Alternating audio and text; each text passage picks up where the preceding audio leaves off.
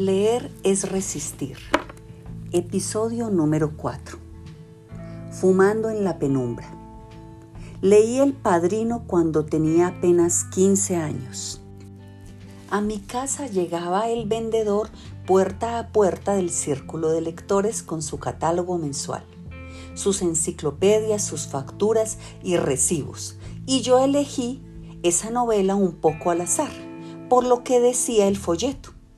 Un mes después yo era un fanático que releía episodios a cada rato, consultaba páginas exactas y llegué a aprenderme escenas de memoria. Me pareció una obra maestra, un estudio exhaustivo de las pasiones humanas. Y cuando vi la película no me decepcionó en absoluto. Francis Ford Coppola daba en el centro de las intrigas y las confrontaciones de la familia Corleone. Unos años después, ya como estudiante de literatura, me parecía increíble que no se nombrara esa novela por ninguna parte en la carrera. Descubrí que para ser un intelectual de cepa hay que leer a ciertos autores y a otros no. Es un mundo acartonado, atiborrado de poses, muy amanerado, en el cual el prestigio se gana citando autores no convencionales, excelsos, que son considerados para unos pocos elegidos. Aún hoy en día es así. Y cuando están recién egresados de sus facultades, es fácil detectarlos intentando demostrar lo selecto de sus lecturas hacen distinciones entre lo comercial y lo artístico. Y cuando uno les dice que El Quijote o Cien años de soledad fueron y siguen siendo bestsellers, lo cual entonces descalificaría esos libros enseguida. Empiezan a patinar, a dar explicaciones absurdas y a contradecirse con facilidad. Lo cierto es que la academia tiene a veces un aire rancio, superficial, momificado. Alguna tarde, conversando con mi compañero de clases y futuro escritor, Juan Carlos Botero, me confesó su pasión por la película El Padrino y me preguntó, ¿recuerda en qué escena es que tiene sentido el título? Pensé unos segundos y respondí, al comienzo en la escena con Amerigo Bosanera, el encargado de pompas fúnebres. El tipo se niega a mostrar respeto y don Corleone le dice que no es un problema de plata, sino de amistad, es decir, de apadrinarse los unos a los otros. Me refería a la petición de Bonacera durante el matrimonio de Connie, la hija de don Corleone unos jovencitos ricos han abusado de su hija y aprovechándose de sus influencias familiares salen del juicio tranquilos y despreocupados. Entonces el encargado de la funeraria va a pedirle a don Corleone que haga justicia, que lo ayude a vengarse, que los haga sufrir tanto como sufrió su hija, que los mate. Y el viejo italiano le explica que matarlos no es equitativo porque su hija está viva pero que más allá de eso, el problema está en que Bonacera no ha querido nunca pertenecer a la familia. Se ha hecho a un lado y ha creído con fervor en la justicia norteamericana. Finalmente, el encargado de pompas fúnebres se inclina y otorga el respeto debido al padrino. Más adelante, los jovencitos ricos son golpeados de manera salvaje y Bonacera recibe la justicia que ha pedido. Y cuando el hijo mayor del padrino, Sonny Corleone, es baleado en un retén y desfigurado debido a los impactos de los proyectiles, el viejo Bonacera devolverá el favor preparando el cadáver, acicalándolo, componiéndolo para que puedan verlo en la funeraria los demás familiares. Eso era lo que yo creía cuando le respondí a Juan Carlos su pregunta capciosa. Mi amigo se sonrió y me dijo, no viejo, el padrino no es Vito, sino Michael, su hijo. La novela no trata del que ya es el padrino, sino de cómo se hace padrino un hombre que estaba al margen de la mafia. Entonces mi amigo empezó a explicar su posición. Después del intento de asesinato de Vito Corleone, lo conducen a una clínica muy mal herido. El lugar está casi vacío y no hay guardaespaldas ni nadie de la familia protegiéndolo. El primero en llegar es Michael Al Pacino, el hijo menor, héroe de guerra, que no tiene nada que ver con los negocios de su padre y que se considera ajeno por completo a las componendas mafiosas de su familia. Apenas descubre que el viejo se encuentra solo y desamparado, se da cuenta de que todo está preparado para rematarlo en ese momento se escuchan pasos en el corredor. Parecería que se trata ya del primer sicario que viene a cumplir con su cometido. No es Enzo, un panadero que se entera de la noticia y que viene a visitar al padrino y a presentarle sus respetos. Michael le dice que baje al primer piso y que lo espere en la entrada. Mientras tanto, pasa a su padre a otra habitación y lo esconde para que no den con él. Luego desciende por las escaleras y se encuentra con Enzo en la puerta del hospital. Le dice que se suba el cuello del abrigo y que meta la mano en el bolsillo como si estuviera armado. Es una estratagema para aparentar que ellos son dos matones encargados de cuidar al viejo patriarca y que seguramente dentro del lugar hay más hombres custodiándolo. Michael incluso le advierte a Enzo de la situación y lo ayuda a pararse mejor y a fingir cierta dureza. En efecto, un carro se aproxima, se detiene frente al lugar y se notan los cañones de las armas en medio de la oscuridad. Michael se mete la mano dentro del abrigo, como si estuviera buscando su revólver. Y los tipos arrancan de nuevo y se pierden por el callejón. En ese momento, Enzo, que suda de terror porque sabe que han estado a punto de balearlo, saca un encendedor. Intenta hacerlo funcionar para fumarse un cigarrillo. Pero los nervios se lo impiden. Entonces Michael toma el encendedor, gira el mecanismo con el pulgar y la llama aparece en medio del frío invernal. Enzo acerca su cigarrillo y aspira las primeras caladas para calmar los nervios. Michael se queda contemplando su antebrazo y se da cuenta de que no se mueve, que está impertérrito, en calma, sin alteraciones de ninguna clase.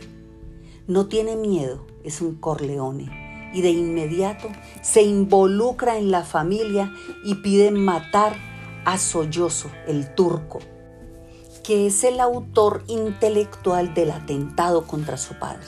Al principio los hombres de la familia se ríen de él, no lo toman en serio, pero poco a poco se dan cuenta de que su plan es el mejor y aceptan su liderazgo. Al final de la película, los matones de confianza se acercan a presentarle sus respetos al nuevo padrino, Michael, que está sentado con una mirada felina y una seguridad en sí mismo que demuestra el honor de su nuevo cargo. Palabras más, palabras menos. Esa fue la explicación de mi amigo Juan Carlos. El padrino era en realidad la historia del hijo menor y el momento clave, el punto de giro, era la escena del encendedor y la mano inmóvil en medio de la noche. Me pareció brillante y le dije que vería la película de nuevo a la luz de esa conversación. La he visto desde entonces mil veces y siempre me fijo en el detalle de esa escena. No me cabe la menor duda de que Botero tiene toda la razón. A lo largo de estos años he conversado con varios de mis colegas y con editores cercanos acerca de la razón por la cual los colombianos no hemos escrito la gran novela sobre el narcotráfico. Tenemos los carteles más famosos del mundo. Es una sociedad de capos y sicarios. Y deberíamos haber escrito nuestro padrino hace rato. Hay libros magistrales de periodismo, entre ellos uno de García Márquez, Noticia de un secuestro, biografías, testimonios, pero una gran novela sobre el tema aún no aparece. Quizás el que más se acerca es Jorge Franco, pero creo que siempre lo hace desde los bordes, de manera colateral, sin ir hacia el centro. Santiago Gamboa, a su vez, ha hecho una radiografía brillante de muchos de esos personajes del ambiente mafioso, aunque nunca se ha metido en las entrañas de un cartel de la droga para narrarlo. Quizás su novela Será larga la noche es donde encontramos mejor descrita esa mentalidad sicarial que busca siempre ponerse por fuera de la ley. Laura Restrepo también ha hecho un análisis magistral del narco en algunos apartes de Leopardo al Sol y Delirio. Luego, en Los Divinos, retrató con precisión matemática el ego henchido de una clase social alta que siempre se ha considerado no solo por encima de los estratos medios y bajos, sino también por encima de la Constitución. En un principio, uno tendería a creer que a mayor estatus social, mayor educación. Y no es así. A mayor dinero, más ego. Y por lo tanto, peor educación. Laura conoce muy bien la arrogancia y la pedantería de las clases dominantes latinoamericanas. Su clasismo exacerbado su fobia clínica a cualquier idea de socialismo, comunismo o justicia social. Y por eso el retrato que hace de ellas es despiadado, sin contemplaciones. El grupo de los divinos es un símbolo de nuestras oligarquías, que en muchos casos han sido peores que nuestros carteles con sus lugartenientes, sus sicarios y sus tentáculos en todas las estructuras del poder. Son novelas inolvidables, crudas, dolorosas, donde la escritora se propone un objetivo y lo logra con creces, adentrarse en la doble moral de la clase dirigente colombiana, en la mentalidad tribal, tramposa, chantajista, artera y marrullera que ha generado todo este desastre que ahora vivimos. Muchos coinciden en que esa gran novela sobre el narcotráfico es un problema de tiempo. Dicen que aún estamos muy cerca de ese universo, que nos falta tomar distancia para poder reflexionar y crear. Otros afirman que el cine y la televisión se encargaron de explotar tanto el tema que nos condujeron a la saciedad y al hartazgo. Y un tercer grupo asegura que, en un momento tan difícil como el que estamos atravesando ahora, escribir ese libro sería hacer la apología del delito de manera soterrada y lucrarse con ello. Muchas veces me he preguntado si ahora, con la experiencia que da el oficio, yo sería capaz de escribir esa novela. Conozco el universo perfectamente y no le temo para nada a la violencia narrativa. Y resulta que mi problema no pasa por ninguna de las anteriores explicaciones. Lo mío es un tema político. Me disgusta profundamente que todos esos matones, capos, políticos, mafiosos y sicarios hayan cooptado nuestras facultades artísticas y nos hayan obligado a girar en torno a ellos hemos estado satelizados por sus fechorías. Nuestros imaginarios continúan orbitando alrededor de sus vidas insulsas e intrascendentes, y de ahí nace mi fastidio y mi repulsión. No hemos construido una literatura fantástica con suficiente tradición. No hemos creado una ciencia ficción propia Hay muy buenos exponentes, pero no una corriente sólida. Y no tenemos un listado de novelas de aventuras que nos garantice un corpus vigoroso y compacto. ¿Por qué?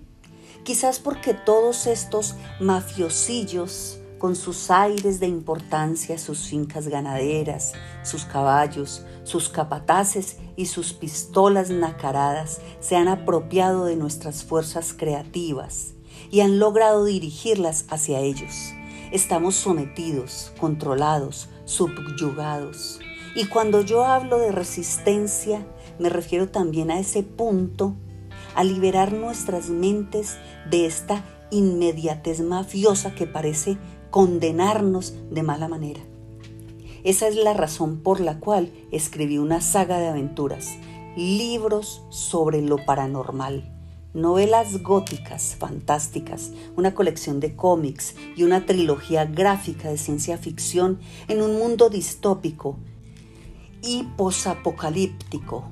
Son gritos de emancipación, actos de sublevación en medio de asesinos, torturados y políticos cobardes que siguen intentando que giremos en torno a sus egos enfermos.